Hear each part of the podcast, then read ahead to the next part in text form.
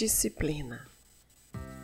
A conduta má das crianças é uma desordem em relação às leis naturais de suas vidas psíquicas em construção. Ela não é uma maldade, mas compromete a normalidade de seus funcionamentos psíquicos futuros. Maria Montessori, A Formação do Homem, capítulo 1, Ordem e Bondade Moral, página 46. Falar de disciplina tornou-se um tabu. Ou ignoramos o valor do equilíbrio ou fazemos de conta que está tudo certo. Reconhecemos que hoje a educação moral das crianças e dos jovens esbarra no ponto delicado de quem decide a situação: pais ou filhos. Se a decisão é dos filhos, cabem aos pais obedecerem. Se a decisão é dos pais, então cabem aos filhos obedecerem. Colocando a problemática desta maneira simplista, parece fácil resolver, mas tem muitos elementos importantes envolvidos nessa decisão. Crianças e jovens estão em pleno desenvolvimento físico, psíquico e emocional, carecendo especialmente de nosso auxílio, de exemplo e orientação. Como pais, temos o dever de cumprirmos essa tarefa Tarefa essa que demanda nosso tempo, nossa dedicação, paciência e principalmente nosso amor.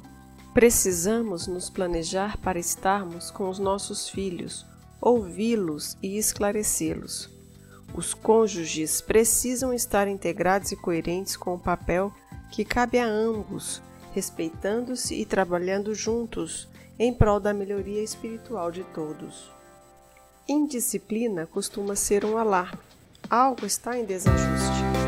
Como cobrarmos disciplina de crianças e jovens quando ainda estão aprendendo a lidar com situações e emoções as quais muitas vezes não conseguem dominar? É preciso auxiliá-las a retomar o equilíbrio, auxiliá-las a compreenderem o que está acontecendo, ouvi-las, conversar.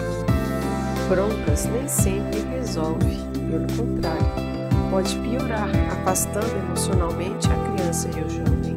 É importante sabermos que faz parte da educação moral reconhecermos que há momentos de auxiliar, momentos de repreender e também de dizer não. Em qualquer desses momentos, o acolhimento sem permissividade com o erro. Lembramos que a harmonia da família é fator fundamental para o equilíbrio dos filhos. É importante aprendermos a lidar com mais variados tipos de sentimentos. Nem só de alegrias vivem as pessoas neste mundo. Como evangelizadores, temos o dever de acolhermos com carinho e responsabilidade, investigando a causa da indisciplina, para em verdade cumprirmos a tarefa conforme os preceitos cristãos. Da mesma maneira, ouvir, esclarecer, conversar, acolher, enfim, fazer o que for necessário para trazer de volta o equilíbrio das crianças e dos jovens.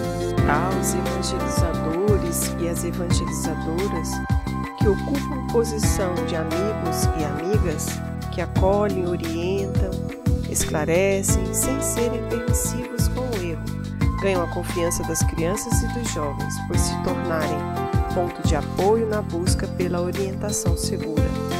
Outra oportunidade relevante na evangelização são os momentos de reflexões, nos quais todos podem falar abertamente suas opiniões, suas dúvidas e o que sentem em determinadas situações da vida cotidiana. Nesse momento, a evangelização traz a base da moral espírita cristã para a prática, oferecendo conteúdo para esclarecimento necessário, a melhor escolha que fará durante a sua vida. Diz Emmanuel em Fonte Viva, capítulo 91. Instruamo-nos, pois, para conhecer, eduquemo-nos para discernir. Cultura intelectual e aprimoramento moral são imperativos da vida, possibilitando-nos a manifestação do amor no império da sublimação que nos aproxima de Deus.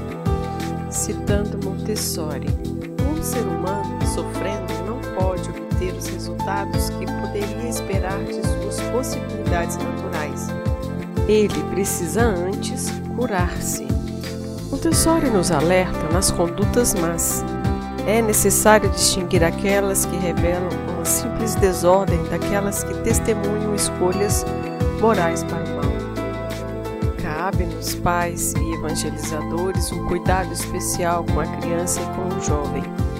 Um olhar humano profundo que nos possibilite auxiliar de verdade, pois tanto a educação ministrada pela família quanto a evangelização espírita tem papel especial na formação moral das crianças e dos jovens. Diz o Espírito da Verdade, em Evangelho segundo o Espiritismo, no capítulo 20, item 5. Trabalhemos juntos e unamos os nossos esforços, a fim de que o Senhor, ao chegar, encontre acabada a obra. Porquanto o Senhor lhes dirá: Vinde a mim, vós que sois bons servidores, vós que soubestes impor silêncio aos vossos ciúmes e às vossas discórdias, a fim de que daí não viesse dano para a obra.